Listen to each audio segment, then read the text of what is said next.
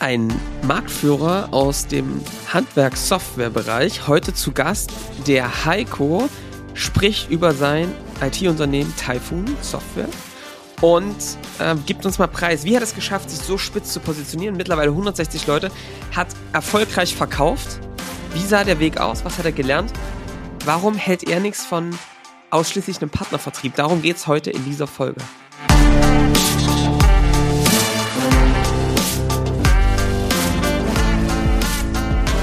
Willkommen zum Scaling Champions Podcast. Konkrete Tipps und Werkzeuge für die Skalierung deines IT-Unternehmens. Hier bekommst du komprimiertes Erfahrungswissen aus über 80 Skalierungsprojekten pro Jahr. Zusammengestellt von Johannes Rasch und Erik Osselmann. Und damit auch von uns ein herzliches Willkommen zum Scaling Champions Podcast. Ich bin ja unglaublich froh, denn wir sind endlich mal wieder mit Gast, Johannes. Äh, wir dürfen nämlich heute den guten Heiko Mund begrüßen von Typhoon Software aus Hannover uns zugeschaltet. Hallo Heiko, hallo Johannes. Ja, hallo Erik und hallo Johannes. Hi, hi, grüßt euch. Wir ähm, wollen heute sprechen über das Thema Positionierung, aber auch, ähm, wie schaffe ich das, mein Softwareunternehmen so aufzubauen, dass es vielleicht auch irgendwann ähm, mehr ohne mich funktioniert, dass es wiederholbar läuft. Und dafür haben wir uns Heiko eingeladen. Vielleicht bevor wir jetzt inhaltlich direkt einsteigen, Heiko, erzähl doch mal ganz kurz, wer bist du? Was hat, macht dein Softwareunternehmen? Ähm, gib uns doch mal kurz einen Überblick. Ja, also ich bin Gründer und Geschäftsführer der Typhoon Software GmbH. Wir haben uns schon vor 35 Jahren, also das war der Anfang, spezialisiert auf Software im Handwerk, also rein kaufmännische Software, haben angefangen mit dem Werk SAK, weil die damals auch schon im Datenaustausch mit den Großhändlern am weitesten waren. Und so fing das halt an mit einem Partner, der mich dann leider nach zwei Jahren verlassen hat. Dann habe ich aber einen anderen Partner gefunden, über die vielen Jahre von damals zwei Mitarbeitern auf jetzt 160 Mitarbeiter. Ist halt ein langer Weg. Also wenn ich jetzt manchen diese Zahl sage, 35, erschrecken die regelrecht. Mhm. Mir, kommt, mir kommt es gar nicht so lange vor. Es ist irgendwie sehr schnell vorbeigegangen. Ja. Und wie gesagt, wir sind sehr erfolgreich, denke ich, aber haben immer auch noch viel Spaß dabei. Das ja, ist das auch ist ganz wichtig. Super. Ja. Kannst du kurz die Abkürzung, die du gerade hattest, für die Gewerke, die ihr da von Anfang an bedient habt, nochmal kurz, der jetzt nicht so im Handwerk-Game mhm. drin ist, äh, ist die Abkürzung vielleicht nicht so ganz geläufig? Ja, also ist ja klar, ist Sanitär, Heizung, äh, ja. Klima. Das war halt der Anfang. Wir haben dann schnell gedacht, naja, wir bedienen nicht nur das Gewerk, also damit fing es halt an, sondern alle. Viel hilft viel war so unser Motto. Wir haben auch dann noch angefangen, Hardware zu machen. Wir haben angefangen, sagen wir mal, neutrale ERP-Lösung zu machen. Also das hieß dann das Produkthandel. Und so haben wir uns dann munter die ersten Jahre verzettelt. Ja, das hast du ja schon mal sehr schön, Heiko direkt den, den Abzweig geschaffen.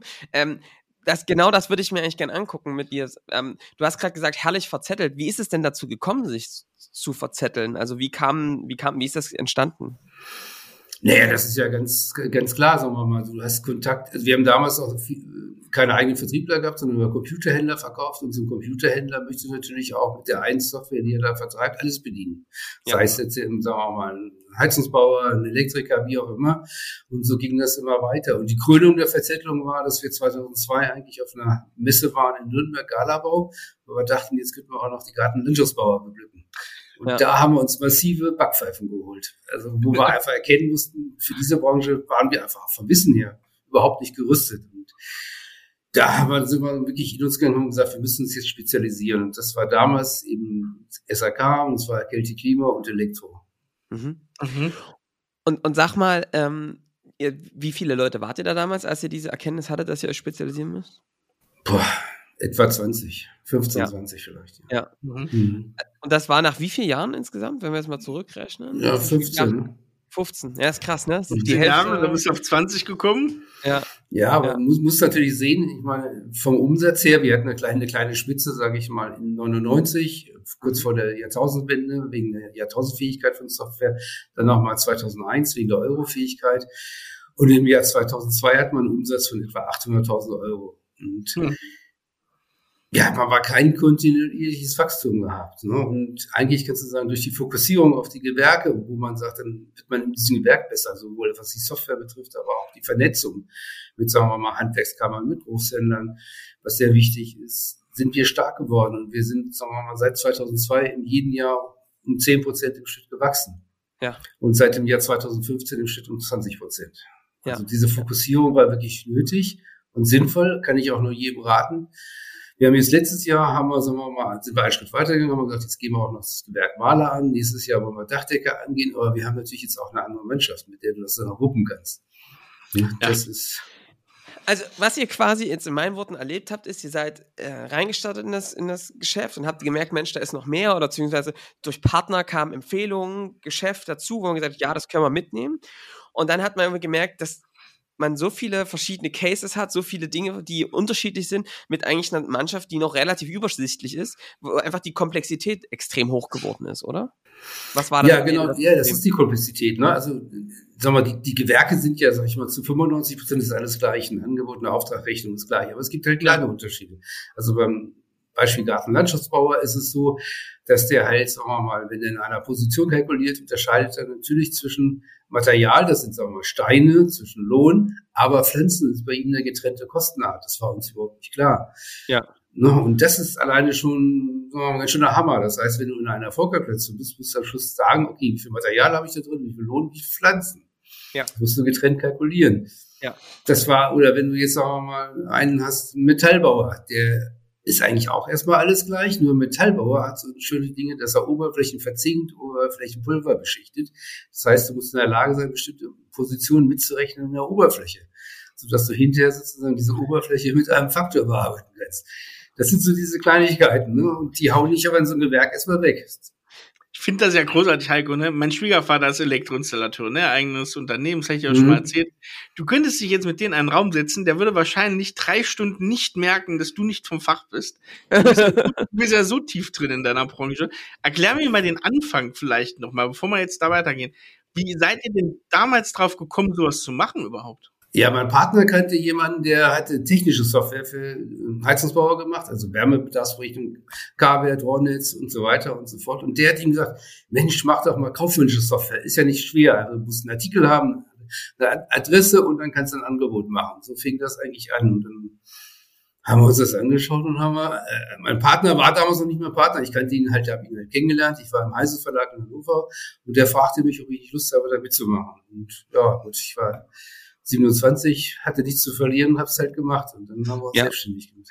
Ja, das heißt, ihr habt euch da wirklich reingearbeitet in das Thema ja. und euch das Wissen selbst aufgebaut. Ich bin mal, auch sehr tief drin. Mhm. Ja. Also zum Beispiel, was nochmal den Erik betrifft mit dem Elektriker. Auch die Elektriker haben ihre Eigenheiten mit den Rohstoffzuschlägen und die sind auch nicht einfach zu rechnen, ne? wo eben, sagen wir mal, Kabel bestimmte Rohstoffzuschläge haben aufgrund des aktuellen Kupferkurses oder Silberkurses oder Aluminiumkurses. Ne? Das muss man glaub, beherrschen.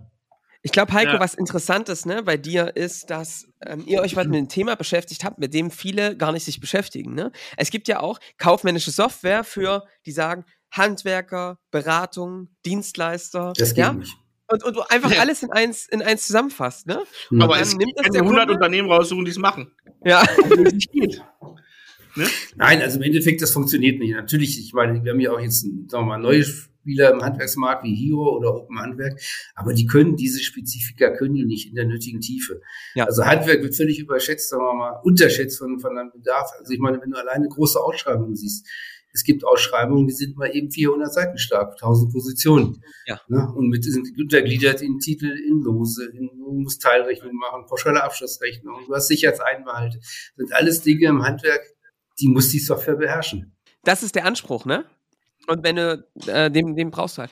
So, jetzt, jetzt stelle ich mir das so vor, ihr seid dann auf der Messe. Was habt ihr dann von, also wie ist euch diese Erkenntnis gekommen, dass ihr sagt, ey, wir müssen das irgendwie spitzer machen? Das ist ja auch wie ein, wie, wie, ist ja wie ein Schock irgendwie, oder? Dass man sagt, wir müssen das irgendwie anders bauen hier. Ja, die Erkenntnis kam eigentlich dadurch, dass wenn du sozusagen nicht richtig Spezialist bist in einer Branche, dass du, wenn du, sagen wir mal, 100 Termine hast, 100 Vorführungen, dass du halt zu oft eine Absage kriegst, weil du es an irgendeiner Kleinigkeit scheitert, das ist dann die du nicht beherrschst. Und wenn es eben, sage ich mal, die Oberflächenberechnung für den Metallbauer ist. Und wir wussten, SAK konnten wir das eigentlich schon alles. Elektro mussten wir schon noch ganz schön nachlegen, weil die sehr stark mit Stücklisten arbeiten. Und dann, du musst genau genommen die, die Abschlussquote hochkriegen, weil das ist auch Frust für alle Beteiligten. Du ja. machst eine Vier-Stunden-Präsentation und dann scheiterst du an der Kleinigkeit. Ja. Na, und das war einfach da, wir müssen die, die Abschlussquote hochkriegen. Und das schaffst du nur, indem du auch alles beherrschst, was der Kunde oder diese Branche verlangt. Ja, das ist sehr gut. Also das heißt, ihr habt gesagt, wir wären jetzt in einem Bereich exzellent, ja? Mhm. gehen zurück. Wie, wie ist das da für dich gewesen? Ich meine, viele, bei vielen Unternehmern und Unternehmerinnen ist ja auch so, dass man sich denkt, Mensch, oh, da ist aber noch so viel zu holen eigentlich, ne, in den anderen Märkten. Lassen wir da nicht Erfolg irgendwie auf der Straße liegen?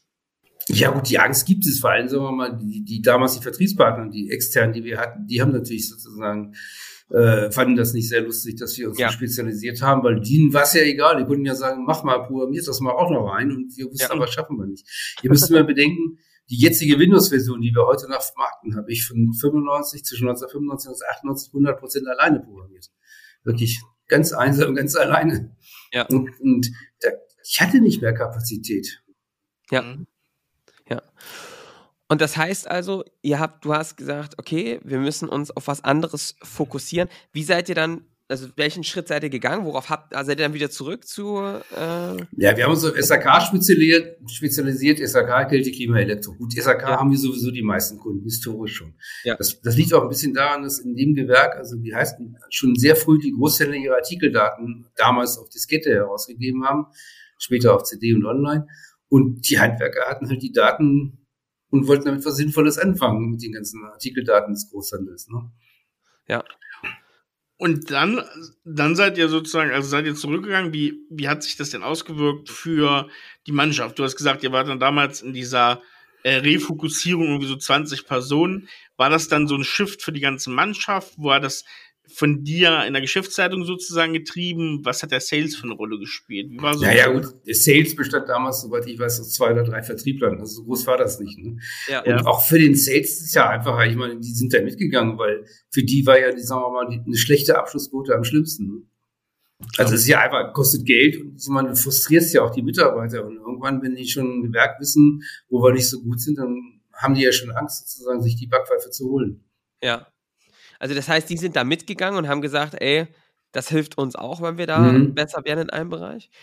Habt ihr denn dann angefangen, so eine, diese eigene Vermarktung weiter voranzutreiben? Also vorher hast du gesagt, dass das viel über Partner kam. Wie hat sich das denn entwickelt mit eurem Vertrieb? Ja, also wir hatten den ersten Vertriebler im Jahr 2000 hat er bei uns angefangen und wir haben das dann aufgebaut langsam, so dass wir im Jahr 2012, das war so eigentlich ein wichtiges Jahr, hatten wir sechs Vertriebler. Im Jahr 2012 hat unser jetziger Vertriebsleiter angefangen, weil der hat, sagen wir mal, ich hatte immer eine Idee, wie Vertrieb aufgebaut sein muss oder sollte. Und das ist natürlich, du musst auch jemanden haben, der es macht. Ich meine, ich habe damals wirklich den Großteil der Zeit noch programmiert.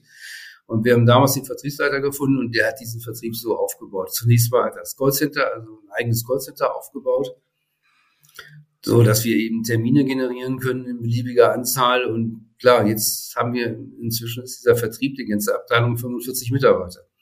25 Außendienstler, Callcenter, Vertriebsinnendienst. Ne?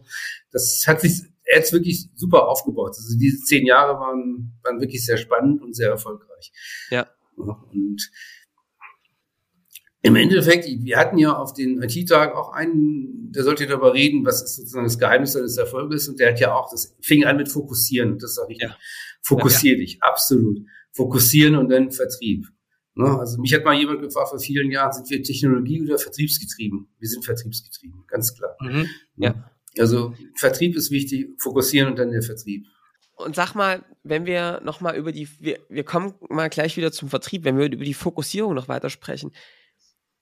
Wie hat sich das dann entwickelt? Ich meine, man ist doch immer wieder dieser Versuchung unterlegen, es breiter zu machen. Wie habt ihr das geschafft, da spitz drauf zu bleiben und eher in der Marktdurchdringung weiterzugehen? Hast du das getrieben oder wie habt ihr das da Ja, ich habe die Entscheidung getroffen, weil wenn du 20 Prozent wächst, dann hast du ja nicht die Not, dass das so ist ja alles ganz böse, ich muss mal noch mehr Gewerke dazu nehmen. Nee. Ja, ja. Wir haben die ganz bewusste Entscheidung getroffen, halt Maler letztes Jahr anzugehen, aber glaub mir, Maler ist nicht einfach, wenn du ein Gewerk, wo du keine Bestandskunden hast, keine Verbindung, keine Vernetzung hast, neu anfängst, das ist schon hart. Ja. Ne? Also wir werden dies Jahr, sage ich mal, etwa 40 Betriebe Malerbetriebe bekommen, aber wir hatten eigentlich 100 das Ziel. Also da sind wir erstmal in dem Sinne grandios gescheitert. Ja. Aber wir werden das schon schaffen, aber du musst einen langen Atem haben. Ne? Und nächstes Jahr werden wir Dachdecker angehen, aber auch da brauchst du einen langen Atem. Wie geht ihr das an, wenn ihr so ein neues Gewerk hinzunimmt? Jetzt Maler zum Beispiel, ne? Du hast gesagt, du hast ja ganz viele Spezifika, die wisst ihr ja am Ende gar nicht, sonst hättet ihr die Software schon gemacht. Wie geht ihr vor, dass ihr das wisst? Also bei Maler ist es so, wir haben jemanden eingestellt als Produktmanager Maler, der auch sagen wir, dann Produktmanager Dach wird, der früher auch äh, viel Software an Maler verkauft hat. Der war Verkäufer für eine Malers, also für eine reine Malersoftware. Der hat das Fachwissen ja. auch. Natürlich wussten wir schon generell, wie ein Aufmaß funktioniert, wie die Abzüge in einem Aufmaß funktionieren. Das wussten wir schon. Was entscheidend ist im Maler ist auch, du musst einen vernünftigen Leistungskatalog haben. Da brauchst du halt einen Partner. Den haben wir, mit dem wir da zusammenarbeiten. Das ist Meisterstammdaten, ist die Firma. Im Dach gehen wir es eh nicht an. Wir haben einen Partner jetzt, der hat den Leistungskatalog, der hat ein, ein Dach, auch Dach, sagen wir mal, CAD-Programm, mit dem du das Dach halt, sagen wir mal, zeichnen kannst und vermessen kannst, woraus dann sagen wir, automatische Texte und auch das Angebot generiert werden kann. Das brauchst du schon. Also du musst Inhalte haben in diesen Gewerken. Das ist im SAK kriegst du mehr die Daten vom Großhandel. Das ist ein bisschen anders. Also du merkst schon, es gibt gar keinen Weg, als sich das inhaltlich zu durchdringen. Und ja, auch, muss richtig tief äh, runter. Richtig tief runter. Ich, mhm. es gibt, ich habe ja mal die These rausgehauen, du musst eigentlich irgendwann den, den Prozess besser verstehen als deine Kunden und ihn eigentlich schon weiter auch vorausdenken, wie er sich weiterentwickeln wird. Wie siehst du das? Da hast du völlig recht, das musst du. Und du musst vor allem bedenken, du hast natürlich nicht nur, sagen wir mal, eine Art, wie ein Prozess, klar, mhm. und dass ein Angebot in Auftrag in Rechnung überführt werden kann, ja. ist schon klar, aber sagen wir mal, wenn du nicht eine Auftragsprobe machst, sondern Produkte, das ist erstmal anstrengender. Du musst schon viel mehr investieren, du musst halt viel mehr in die Breite gehen. Du hast, sagen wir mal, einen Maler, der sagt, auf was mache ich nicht, das schätze ich. Oder du hast den nächsten, der macht es schon sehr detailliert und der trennt nach Etagen, nach, nach Häusern und so weiter. Und dann kannst du die Abzüge machen. Also du musst dir vorstellen, du hast eine Wand, da ist eine Tür drin, die musst du nicht streichen, da musst du einen Abzug machen. Da gibt es aber auch Abzugregeln. Dann machst du es nach VOB oder nicht nach VOB. Du musst tief rein. Also das ist einfach, wenn ich das sehe, was Hero Software hier in Hannover treibt, das funktioniert so nicht. Also dies, wir machen mal Handwerk. Ja, ja, ja genau. Die, die, haben im Endeffekt im direkten Mittel haben die keine Chance. Weil ja nicht nur wir spezialisiert sind, also wir mit der Software, sondern unser Vertriebler ja genauso. Ja. Ne? Also da wollte ich jetzt schön den Bogen geschlagen. äh, gut, genau, ja. welche Rolle hat eigentlich ein guter Vertriebler in so einem Prozess? Also, du hast gerade schon gesagt, ne, der Vertriebler hat es genauso. Ähm, wie bildet ihr die aus und was muss aus deiner Sicht ein guter Vertriebler bei euch mitbringen? Naja, sagen wir mal, ein Vertriebler ist also jetzt, früher habe ich gesagt, er muss sich im Handwerk auskennen, er muss sich mit IT auskennen, er muss verkaufen können. Also drei Fähigkeiten. Also wir sind inzwischen eigentlich runter auf die Fähigkeit, er muss intelligent sein.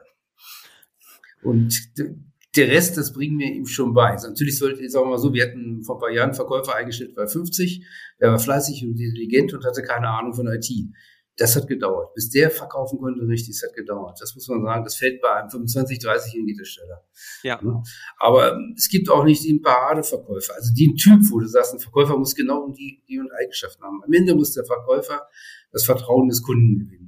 Das kann eine 50-jährige Frau sein, die wir auch haben, die halt mütterliche Gefühle weckt und sagen wir, Vertrauen darüber gewinnt. Das kann auch ein 30-Jähriger sein, der einfach das Fachwissen hat und dass dieses Fachwissen das Vertrauen gewinnt des Kunden.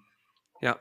Ist doch, glaube ich, auch, das ist ja, deswegen seid ihr so spannend, Heiko, ähm, wenn ich jetzt Software für eine Agentur mache, die sind ja schon softwareaffin. Hm. Ich sag mal, wie gesagt, ich kenne es jetzt aus eigenen Familien Beispielen. Handwerker sind jetzt nicht immer so, dass die jetzt so sagen, komm, gib mir die nächste Software und das möchte ich jetzt mal äh, smart lösen am Rechner. Die sind doch mehr hands-on draußen, aber Klar. drinnen musst du denen manchmal gar nicht so. Da ist es, glaube ich, schwierig, diese Wechselgedanken auch zu erzeugen, ne? Zu sagen, nimm jetzt mal diese Software. Das ist ja schon anspruchsvoll auch für einen Vertriebler, ne? Naja, sag mal so, erstmal muss der Bedarf muss vom, vom Kunden kommen. Wenn er sagt, ich bin mit meiner Software 100% zufrieden, Gut, dann gehen unsere Vertriebler den Weg, wenn sie sagen wir, trotzdem bei dem Kunden gelandet sind, dass sie halt sagen wir mal, die Highlights zeigen, also wo wir besonders stark sind.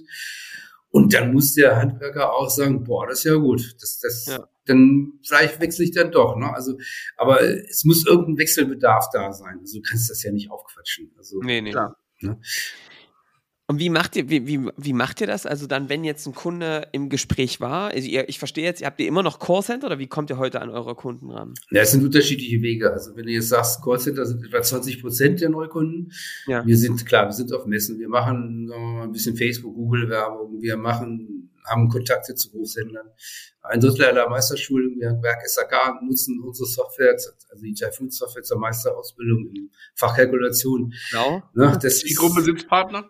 Ja, sehr gut. äh, das sind halt verschiedene Quellen und wenn es eine Messe ist. Ne? Und irgendwann ist es so, kommt ein Kunde vielleicht auf uns zu, der sagt, Mensch, mein Großeltern hat mir die Software empfohlen und mein Kollege setzt sie ja auch schon ein. Und das ist natürlich, wenn du sagen wir mal, so ein Doppelding hast, dann, dann triffst du es. Wichtig ist natürlich die Marktpräsenz. Ne? Das ist einfach klar, das fällt manche, wir haben einfach, sagen wir mal, diesen Begriff automotivierte Anfrage. Dieses Jahr ganz wichtig und die steigen natürlich auch mit zunehmender Marktpräsenz. Ja, und ich glaube, Hunger, Hunger da drauf. Ich kann mich an eine Situation erinnern, Heiko, als wir uns kennengelernt haben auf dem IT-Unternehmertag. Da habe ich dir von meinem Schwiegervater erzählt und du so gleich, ah, wie heißt denn der? Gleich mal gucken, ob der denn schon im System drin ist. Ich glaube, da so ein Hunger, auch noch den nächsten mit acht Mitarbeitern zu bekommen, der irgendwo sitzt. Ich glaube, das ist ja auch wichtig, ne? Du hast ja genug erstmal, die die Software brauchen. Aber auch zu sagen, na, wir haben schon viel am Markt, ist egal. Da stehst du als Geschäftsführer von 140 Mann immer noch da und sagst, den nächsten hören wir uns aber auch noch. Ja, ich kann dir sagen, wo ich am Wochenende war. Am Wochenende war äh, das Vertriebsoffensive mit Dirk Kräuter in Berlin. Ich weiß nicht, ob du davon gehört hast. Ja, ja, ja.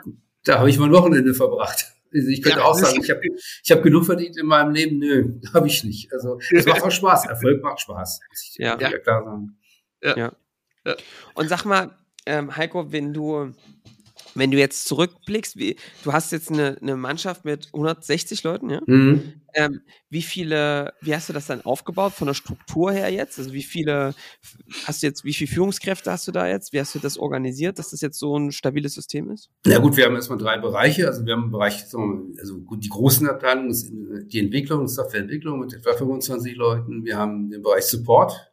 Das ist eigentlich die stärkst, am stärkst wachsende Abteilung. Ja.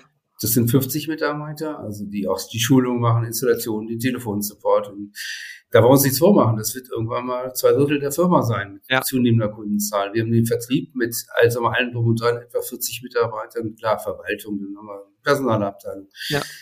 Wir haben halt, sage ich mal, wenn du mich fragst, was ist im Moment so unsere Stärke, Klar, die Produkte sind gut, aber wir haben auch eine tolle Führungsmannschaft. Also muss ich wirklich sagen. Alleine drei, muss vorstellen, drei Abteilungsleiter haben bei uns mit einer Ausbildung begonnen. Vor 16 bis 18 Jahren. Ne, und das, das sieht ja jeder. Und jeder, der hier ist, sieht die, diese Chancen. Das hast du ja in einem Betrieb, der, der statisch ist, hast du das nicht. Ja, mhm. ja. Also du machst die, du förderst die Leute, die motiviert sind, die ambitioniert sind, Klar. die Lust haben. Mhm. Und über die übernehmen Verantwortung. Habt ihr hast, was ist da so deine Erfahrung aus den letzten Jahren? Ich meine, ihr werdet ja wahrscheinlich auch aktiv daran gearbeitet haben, diese Führungsetage so auszubilden, oder? Dass die Leute so geworden sind, wie sie sind heute. Ja, einmal das, aber es muss natürlich auch der Wille da sein und das Talent. Also Führung ja. ist auch Talent. Da kannst du mir ja. was du willst. Das ist. Ja. Also ich weiß, wie ich im Sandkasten war und. Ja. Heiko, wir haben ja sehr so die äh, auch Theorie, wenn du ein Unternehmen hast, das stark positioniert ist, was sehr genau weiß, wer sind die Kunden, was ist das Problem des Kunden, dann kannst du Unternehmenskultur auch nochmal ganz anders leben, weil du ne, nicht wie so ein Fähnchen im Wind bist, sondern du bist von der Geschäftsleitung um schon komplett so, dass du sagst, wir haben ein Ziel, wir haben äh, einen Wunsch, wir wissen genau, wie es die nächsten Jahre weitergeht, wie wir uns weiterentwickeln müssen. Hat das bei dir oder bei euch Auswirkungen gemacht, wie gut du das Unternehmen bauen konntest von der Kultur? Spricht ja erstmal dafür, ne, wenn du jetzt Leute hast, die Ausbildung bei euch gemacht haben, dass du da durchaus ähm, ja gute Treue erst am Unternehmen hast, aber auch Ambitionen von den Leuten, ne, die da nach oben kommen wollen. Meinst du, da hat die Nische was gebracht? Ich, ich sage mal indirekt, also die, dass wir die Konzentration auf die Nische, die Fokussierung hat den Erfolg gebracht. Und damit Erfolg ist einfach super. Du musst dir einfach vorstellen, wir haben ja nicht Themen, dass wir sagen, oh, wir müssen da Personal einsparen oder ja. äh, nein, weiß ich nicht, du kannst erst Abteilungsleiter werden, wenn der noch 30 Jahre älter geworden ist. Und diese Chancen, aber das sieht jeder, dass einfach durch das Wachstum ergeben sich Chancen. Du musst dir vorstellen, Dame, die die Buchhaltung leitet, hier mit äh, fünf Mitarbeiterinnen, die hat ja angefangen im Callcenter, Kaltakquise mit zehn Stunden Woche. Und jetzt äh, ja. macht sie 40 Stunden. Okay, sie wird wahrscheinlich dieses Jahr in Rente gehen. Sie ist jetzt 65.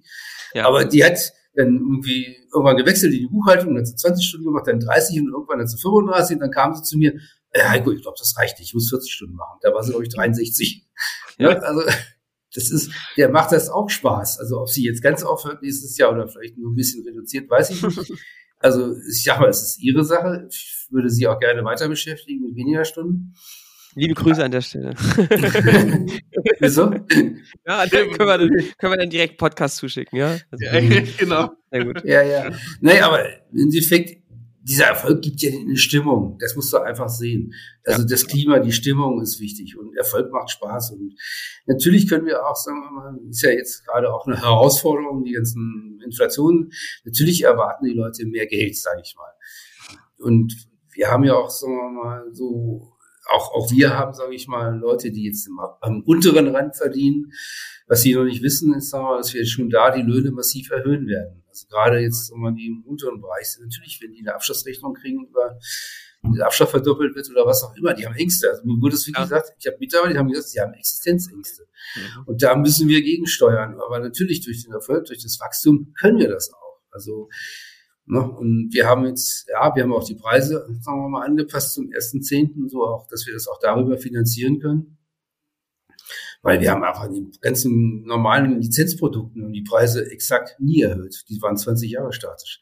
Ja. Ne? Also das war, eigentlich haben wir auch einen Fehler gemacht. Wir haben im Endeffekt, sagen wir, die Skaleneffekte genutzt, um die Preise stabil zu halten.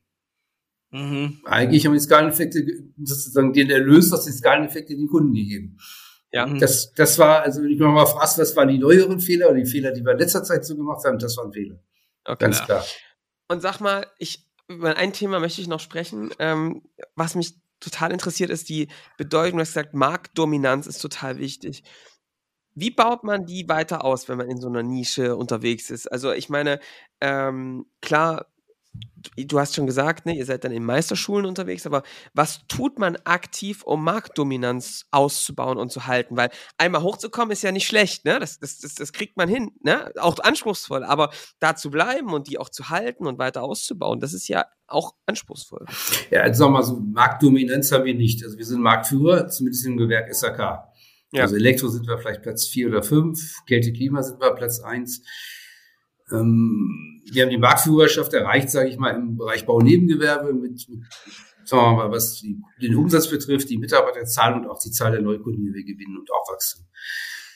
Das erstmal zu halten ist gar nicht so schwer. Da brauchst du ja nur ein stabiles Softwareprodukt und ab und zu sagen wir, ein paar neue Features, sodass die Kunden bei der Stange bleiben. Nur von der Marktführerschaft zur Marktdominanz, was wir eigentlich vorhaben, das ist jetzt schon sagen wir, ein anderer Happen. Also wenn, ja. wir, sagen, wenn wir sagen, mit Saka haben wir zehn Prozent aller Kunden, aller Betriebe, mehr ist es auch nicht bei uns, weil es ist sehr zersplittert, der Markt, und wir wollen, sagen wir mal, auf 30 Prozent kommen. Das ist die eigentliche Herausforderung. Ne? Also das Wichtigste erstmal bei sowas zu sagen, ich will den Marktführerschaft, ich will Marktdominanz, ist der Wille. Das ja. ist das, also wenn ich mich mit, sagen wir mal, ich kenne ja viele, der Geschäftsführer, der Wettbewerber von uns, die haben, der Wille reicht nicht. Du musst es wollen. Sozusagen mit jeder Phase deines, ne, deines Lebens.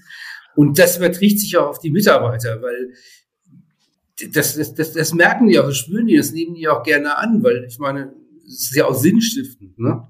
Ja, ja.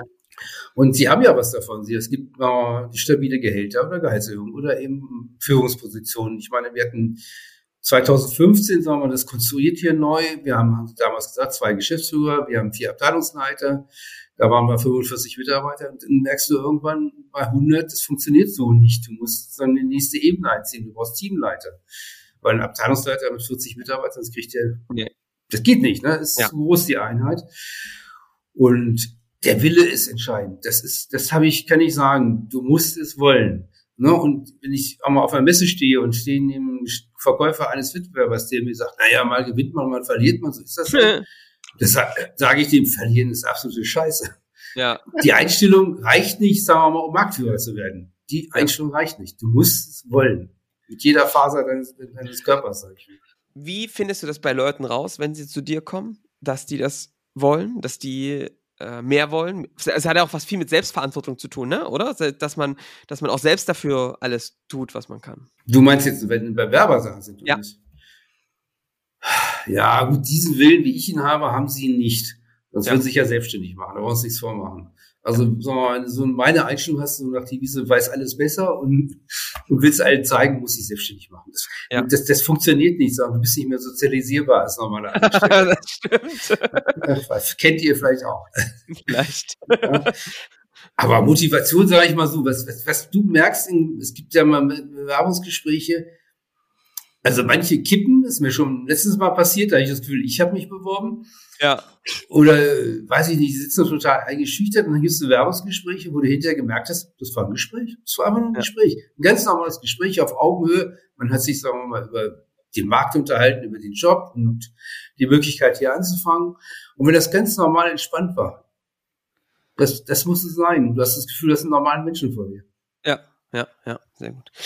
Ähm, also das sind äh, mega hilfreiche Tricks, witzigerweise. Wir haben vorhin eine, eine, eine Folge aufgenommen oder, oder die kommt nächste Woche. Ja. Die heißt Spitz statt Breit schafft inhaltliche Überlegenheit. Ja, du hast es eigentlich gerade schön auch gesagt, ne, wie, wie wichtig das ist, inhaltlich das zu verstehen. Was ich mich jetzt frage ist, wenn ich jetzt dich als Unternehmer, ja, woher kommt denn dein Wille, das so durchzuziehen und hier Marktdominanz äh, aufzubauen? Das ist ja. Frag meinen Vater. Ja. ist meistens so, ne? Ja, einer von beiden ist es meistens. Ja. ja, du musst ja sehen, mit meinem Willen bin ich schon mal grandios gescheitert. So ist das jetzt nicht. Also ich war in der Schule in Mathe und Physik ganz gut. Mein Hobby, ja.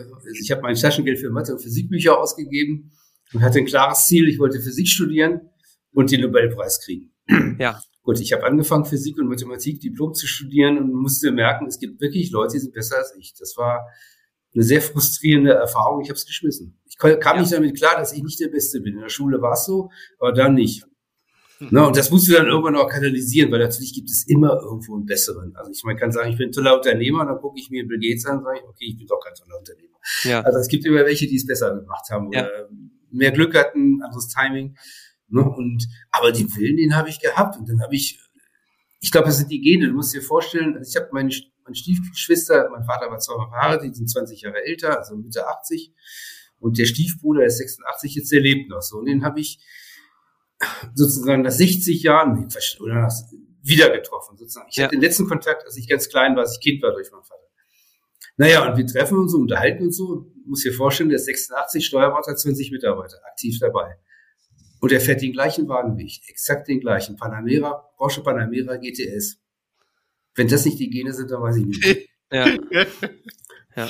ja, wahrscheinlich ist es irgendwie das auch, ja. Ne? Und sag mal, wie, wie, wie macht man, wie machst du das für dich? Ich meine, es gibt ja auch Leute, die sagen dann, ey, ich bin satt, ich habe ausgesorgt, ich habe irgendwie, keine Ahnung, verkauft oder ich habe ich hab, äh, ich hab jetzt so fett verdient, so. Man will doch irgendwann äh, sich also es gibt Menschen, die wollen sich dann zur Ruhe setzen. Wie ist es, wie, wie stellt sich das bei dir dar? Naja gut, wir hatten ja letztes Jahr den Deal mit Lea, wir haben ja einen Teil verkauft, unsere Anteile, ja. und mit dem anderen Teil sind wir in die Rückbeteiligung gegangen und sagen wir mal so, klar, seit dem Tag bräuchte ich nicht mehr arbeiten. Ja. Und ich habe mich vorher gefragt, was macht das mit mir? Und meine ja. ehrliche Antwort vorher wäre gewesen, keine Ahnung. Und es ist so, sagen wir mal, im Nachhinein muss ich sagen, dass meine Motivation sogar etwas gestiegen sind. Also Lea als Investor, muss man sagen, haben uns extrem fair behandelt, haben uns einen guten Preis gezahlt. Ich habe mit den beiden Geschäftsführern sehr guten Draht und das sind wirklich, sage ich mal, gab es früher den Ausdruck, ist ein feiner Kerl. Ja. Das muss man einfach sagen und es ist so ein bisschen, dass ich glaube, dass so wie die uns behandelt haben und auch natürlich immer noch behandeln, dass ich was zurückgeben will, dass ich sagen will, ja, ihr habt uns Vertrauen gehabt, ihr habt uns einen guten Preis bezahlt, ihr habt uns fair behandelt. Ich will das zurückgeben, auch um zu zeigen, das Vertrauen war gerechtfertigt. Das ist auch Teil meiner Motivation jetzt, ja. Cool. Kannst du ganz kurz Lea und Partner nochmal, für die, die das nicht kennen, was die meisten hier sein werden von den Zuhörern, ganz kurz nochmal einordnen, was die machen, wie die da beteiligt sind, wie das dazu kam beim Verkauf bei dir? Ja, also kamen durch, die, haben, sagen wir mal, ja, auch, auch Investoren, auch Einzelpersonen, dann was nahm einer, also Sascha Pfeiffer mit uns mal Kontakt auf vor im Jahr 2020 und kam hier vorbei und hat uns so ein bisschen erzählt von Lea. Lea ist ja, sage ich mal, aus, aus sagen wir mal, globaler Sicht ein sehr, sehr kleiner Private Equity Investor, sitzt aber in Deutschland, ist, sagen wir mal, sehr, hat auch selber deutsche Investoren und sind ja sehr fokussiert, die investieren ja nur in Softwarefirmen, machen nichts anderes. Und die hatten halt so die Idee, sagen wir mal, so eine Gruppe zu bauen mit Softwarefirmen, die im Handwerk tätig sind und hatten auch schon zwei Käufe getätigt. Und natürlich war sie sehr interessiert an uns, weil klar ist, dass man die dominante Firma in dem Markt ist natürlich immer spannend. Und wir hatten dann halt die Gespräche mit den beiden Geschäftsführern, Sebastian Müller und Christian Roth. Und das war einfach, sagen wir, auf Augenhöhe und war auch interessant. Der Christian Roth war auch selber ein Unternehmer, hat selber gegründet, hat verkauft, der kannte das auch. Ist eben nicht, sagen wir, so ein angestellter Investmentmanager, der ein bisschen von oben herab ist. Und das da muss sich ja ein extremes Vertrauen entwickeln. Ne? Und natürlich ist das Problem einfach, ich, auf der einen Seite habe ich gedacht, naja, das muss ja nicht jetzt sein, das kann man noch ein paar Jahre aufschieben, aber es ändert sich nichts. Du wirst nicht jünger. Und wenn du keinen familiären Nachfolger hast, was willst du machen? Irgendwann ja. Musst du es machen. Und da haben wir uns gedacht, eben, wenn wir es jetzt machen, also ich war letztes Jahr 61, als der Deal kam, dann kann man das noch eine Weile begleiten, so dass, dass es auch innerhalb so einer Gruppe, sage ich mal, in vielleicht geordnete Bahnen verläuft und so, dass sagen wir, die Firma stabil bleibt, die Arbeitsplätze gesichert sind und ich eben nicht von heute auf morgen gehe, was auch passiert, das erleben wir auch in der Gruppe, was nicht gut ist für ein Unternehmen. Ne? Das ist, das mhm. heißt von heute auf morgen eine echte Lücke. Ja. Und äh, ich merke das ja auch bei den Mitarbeitern, so wie wir es getan haben, dass wir den Deal gemacht haben, dass wir aber nicht gegangen sind, also wo wir Mitarbeiter nach drei Monaten gesagt haben, ist ja eigentlich wie vorher. Ja. Und wir jetzt einfach, sagen wir mal, unseren Job sehen, in den nächsten Jahren sozusagen uns sukzessiv aus dem Tagesgeschäft auszuziehen, das entsprechend zu verteilen, zu übergeben. So, dass wenn wir dann gehen, dass es auf Deutsch nicht weiter auffällt. Das ist eigentlich unser Job. Das ist so wie wenn du ein Kind großziehst. Irgendwann. Ja. Irgendwann bist du überfällig und dann freust du dich, wenn sie mal ja, vorbeikommen. Genau, wenn, wenn du überflüssig bist als Vater, hast du eigentlich alles richtig gemacht. Ne? Und das ja. ist so ein bisschen unser Ziel. Und das ist eben nur möglich, wenn du nicht von einem auf den anderen Tag gehst, sondern wenn du es begleitest, wenn du es so machst wie wir. Interessanter Punkt auch, weil die offene Kommunikation natürlich da auch eine Rolle spielt. Ne? Wenn du es jetzt verkauft hast, die Anteile, und weißt, auf diesen Punkt läuft es hinaus, ich bin irgendwann weg, dann kannst du das natürlich mit den Mitarbeitern auch offen kommunizieren. Ne? Sonst hast du ja immer eine gewisse Exit-Strategie, die aber natürlich nicht voll kommuniziert ist, ne? nicht mit allen. Aber so macht sich ja, ja seine Gedanken, wie das mal ohne ihn aussieht. Ja klar, gut, ähm, wir haben einen Vertrag bis Ende 25 erstmal fest. Ja. Wir haben eine Rückbeteiligung, eine relativ hohe Rückbeteiligung, so dass wir an der Gruppe, auch an eine, eine erfolgte Gruppe interessiert sind. Klar, natürlich, wie es bei Investoren ist, es kann, kann Exit relativ schnell zum Exit kommen und dann weiß man nicht genau, was passiert. Ne? Aber ja, genau. wir sind der stärkste Unternehmen in der Gruppe, da, dem wird schon nichts passieren. Und ja. sag mal, Heiko, was mich doch nochmal interessiert, ist aus Unternehmerperspektive, verändert sich jetzt was für dich, wenn du jetzt auf Arbeit gehst, zu vor dem Exit? Ist, ist das irgendwie leichter oder ist es Nein, es ist schwerer. Also es, es, ja, es ist schwerer, weil natürlich, sagen wir mal, wir sind ja jetzt inzwischen acht Unternehmen in der Gruppe. Es wird eine Holding eingezogen und es ist natürlich, das ist das so funktioniert das System, das sind die Berichtspflichten. Ne? Natürlich müssen wir an die Holding berichten, die, die Holding an den Investor, weil natürlich der Investor wiederum gegenüber seinen Geldgebern gerade stehen muss. Das ist einfach so. Also macht ja. die Visa, ich mache die Bilanz dann mal im Sommer irgendwann. Das funktioniert so nicht. Ja. Ne? Und ich bin natürlich in den ganzen Prozess auch eingebunden. Also ich bin ja fast Geschäftsführer Typhoon, darüber haben wir die Holding, aber ich bin auch im Beirat sozusagen, wir sind vier Leute im Beirat, die, sagen wir, die Geschäftsführer der Holding entsprechend beaufsichtigen, bin ich ja auch drin. Und klar interessieren mich ja auch oder muss ich wissen die Zahlen der anderen Unternehmen in der Gruppe, weil ich ja nur noch beteiligt bin daran. Von daher, das macht schon Arbeit. Also bis das sich jetzt nochmal so zurechtgeruckelt ist, das dauert schon. Ja. Aber es ist halt für mich jetzt nochmal wie so eine dritte Phase im Berufsleben, wo ich aber auch ganz andere Erfahrungen mache. Wo ja. ich viele Dinge, also in diesen zwölf Monaten jetzt habe ich wirklich viel gelernt. Glaube ich, glaube ich. Ähm, cool. Gibt es denn was, was du, was du heute anders machen würdest? Äh, ja, also der, ja, der entscheidende Fehler, weshalb wir, sagen wir mal, heute nur in Anführungszeichen 160 Mitarbeiter sind, die es ja, weiß ich, 16,5 Millionen Umsatz machen, du musst den Direktvertrieb vorher aufbauen. Das war der Fehler. Also ganz klar, sofort Direktvertrieb. Vertrieb ist alles. Ja, schön. es war total, musst du nochmal, glaube ich, ein bisschen Heiko erklären, weil viele sagen, ey, ich habe, ich baue jetzt, Direktvertrieb ist so anstrengend, ich baue jetzt lieber einen Partnervertrieb auf. Ähm, ja, weil das gibt's ja dann viel mehr davon, äh, die das draußen verkaufen wollen. Warum sagst du jetzt, Direktvertrieb ist so wichtig? Ja, ja, du musst erstmal sehen, wir haben ja unsere Erfahrungen gemacht. Also du kannst zum Beispiel nehmen wir an, wir hatten einen Partner, der hat jedes Jahr nochmal für 50.000 Mark Software gekauft und irgendwann nicht mehr. Da sag ich zu ihm, ey Erwin, was ist denn eigentlich los? Du verkaufst gar nichts mehr. Nee, hab jetzt keine Zeit mehr, ich züchte jetzt Hunde dein Vertriebsmitarbeiter kann nicht einfach Hunde züchten. So. Oder wir machen ein Partnertreffen, zwei Tage. Wir denken, guck mal, für Karte denken, wir sind nett, wir machen das nicht in Hannover, wir machen das in Frankfurt, damit sie schneller, kürzere Anfahrt haben. Und der eine Vertriebspartner kommt nicht am ersten Tag, der kommt am zweiten Tag. Da sag ich, hey Andreas, wo warst du denn gestern? Ja, musst du noch für meinen Hund einen Zaun bauen. Hm. So. Und du kriegst die nicht in den Griff, ne? Und dann ist es natürlich so, und, und die machen natürlich, sagen wir mal so, so ein, so ein sind ja, waren ja in dem Sinne Computerhändler. Die machen heute einen, einen Server, morgen machen sie ein Netzwerk, dann machen sie, weiß ich nicht, verkaufen sie Drucker, dann die Software, dann diese Software. Die sind nicht spezialisiert. Also unsere Verkäufer sind Profis, absolute Profis. Die sind verkäuferisch trainiert, die kennen, sagen wir mal, die Branche, die kennen die Software, die kennen sich auch einigermaßen, sage ich mal, in den Betriebssystemen aus da hat ein Computerhändler heutzutage keine Chance gegen. Der ficht die einfach weg. Das ist, ja.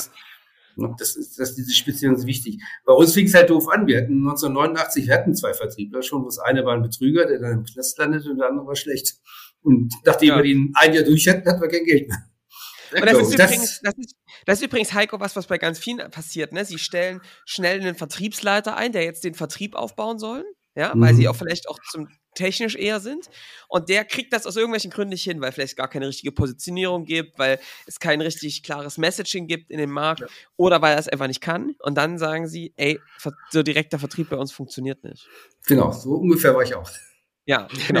äh, ist ja eine gute, ist ja eine gute Geschichte. Also das, also das war, heißt, das, das, das, du musst ja aber sehen, ich meine, der Markt für Handwerkersoftware war ja einfacher. Ich meine, wir haben einfach mal kurz in 88 200 Neukunden gewonnen. Das kannst du ja mal heute den unseren Wettbewerbern sagen. Ne? Das, wir waren zwei Mann. Also das, das ging schon über Partnervertrieb und auch ein bisschen Eigenvertrieb. Ja. Aber du musst einen Direktvertrieb haben. Das ist einfach, da kannst du mir erzählen, was du willst. Das ist einfach eine Waffe. Ich kann ja auch, wenn ich ein neues Produkt habe, das drücke ich über meine Vertriebler in, in den Markt, also sagen wir, in den Markt unserer Bestandskunden einfach ja. ganz schnell rein. Ne? Und ja. dazu sagen, ja, ich mache Mailings und ich mache eine Kampagne und so. Ja, super. Ja. sehr gut, sehr gut. Ähm, Heiko, vielen, vielen Dank. Es war eine äh, echt eine coole, coole Erfahrung. Das freut mich. Erkenntnis, ja. die du mitgeteilt hast. Doch, doch, weil es ganz für viele, glaube ich, eine Inspiration ist, weil es eben nicht ein Unternehmen ist, was jetzt 5000 Leute hat und genau. total viel Geld eingesammelt hat, sondern eigentlich gezeigt hat, dass dieser Weg kontinuierlich gegangen wurde und man nicht immer nach links und rechts geguckt hat, sondern ne, mhm. gerade den Weg. Auch der Kunde, genau. Hast also das mit dem, was braucht der Kunde, ist wirklich wichtig. Also was, ja. was, was, was sagen wir mal, ich denke, ich habe heute noch eine, ein, ein Wissen in der Detailtiefe, wie eine Handwerkersoftware funktionieren muss. Das, da wundern sich manche. Ihr müsst aber bedenken, ich habe so viel Zeit mit Handwerkern verbracht in den ersten Jahren. Ich habe da Freunde gewonnen, ich habe da übernachtet, ich habe mit denen Mittag gegessen. Das ist einfach, verstehst du, du kriegst das dann mit, du lebst dann da. Ich habe wirklich Tage in Handwerksbetrieben verbracht. Du kriegst den Alltag ja. mit. Weiß ich nicht, wenn sie ein Schlussrechnung für ein Großprojekt machen müssen, wenn der Verkäufer kommt vom Großhandel, wie, wie der redet, wie, wie sie mit dem umgehen, wie das funktioniert, wie die Rabatte aushandeln. Das musst du wissen. Ja. Weil sonst entwickelst du am Kunden vorbei und wunderst dich, ja. dass nichts passiert. Kriegst die Tiefe nicht. Ne? Ja. ja. vor allem weißt du, wie der Kunde redet, ne? Du weißt mhm. genau, wie du im Vertrieb auch mit dem vorgehen musst, ne? Sehr Großartig. gut. Sag mal, Heiko, was mich jetzt noch interessiert ist, hast du denn, wir sind ja ein bisschen kulinarisch immer mal unterwegs, hast du denn bei einer Woche einen Tipp oder einen kulinarischen Tipp für Hannover? In Hannover. Restaurant. Ja, also für jemanden, der Sushi mag, wir haben, also sitzen hier in Joachimstraße 2, direkt am Bahnhof in Hannover, gibt es am Prinzenplatz eine Sushi-Bar. Das ist jetzt kein mhm. Restaurant, das ist ganz klein, aber ich sage euch, das ist das beste Sushi außerhalb Japans. Wirklich? Oh, ja. Oh, jetzt bin ich, ich fahre da mit dem Zug durch, Heiko. Ich komme vorbei. Sushi-Do heißt das. Ich kann euch nur sagen, ihr müsst euch einfach vorstellen, der Inhaber oder der es gegründet hat, diese kleine Sushi-Bar, ist ein Deutscher. Ja. Der hatte 20 Jahre lang ein Restaurant in Tokio. Das Quatsch. musst du überleben. Ja, das also ist ja mal, das ist er eine, ja, gut, er ist eine japanische Frau und jetzt hat sein Sohn das übernommen. Also ist er so mal halb Japaner, halb Deutscher. Der hat auch Hose gemacht, entsprechend in Tokio oder in Japan. Aber entscheidend ist die Reisqualität. Das ist das beste Sushi. Geil. Wahnsinn. Erik? Solche Tipps, das sind die mhm. entscheidenden hier. Also das von Anfang bis vorne abgeliefert, Heiko. Ja. Na super. Mega. Wenn, Heiko. Äh, super. Johannes, Vielen lieben Dank. Es war total, ja. äh, total spannend äh, zu erzählen. Richtig viel Drive und ja. äh, hat uns, hat mir sehr viel Spaß gemacht. Danke. Freut mich, ja. Okay. Das äh, Sync oder LinkedIn-Profil vom Heiko verlinken. Wer hier noch eine Frage hat, kann sich bestimmt mal über die einzelnen Kanäle bei Heiko melden. Ja, Ansonsten reichen wir Fragen natürlich auch weiter. Schreibt uns dafür gerne an podcast.scaling-champions.com. Und ich würde sagen, wir hören uns in der nächsten Woche wieder. Johannes, hast du noch was? Ansonsten Nö. machen wir Schluss für heute. Sehr schön. Also dann bis nächste Woche. Macht's gut. Ciao. Alles klar. Tschüss.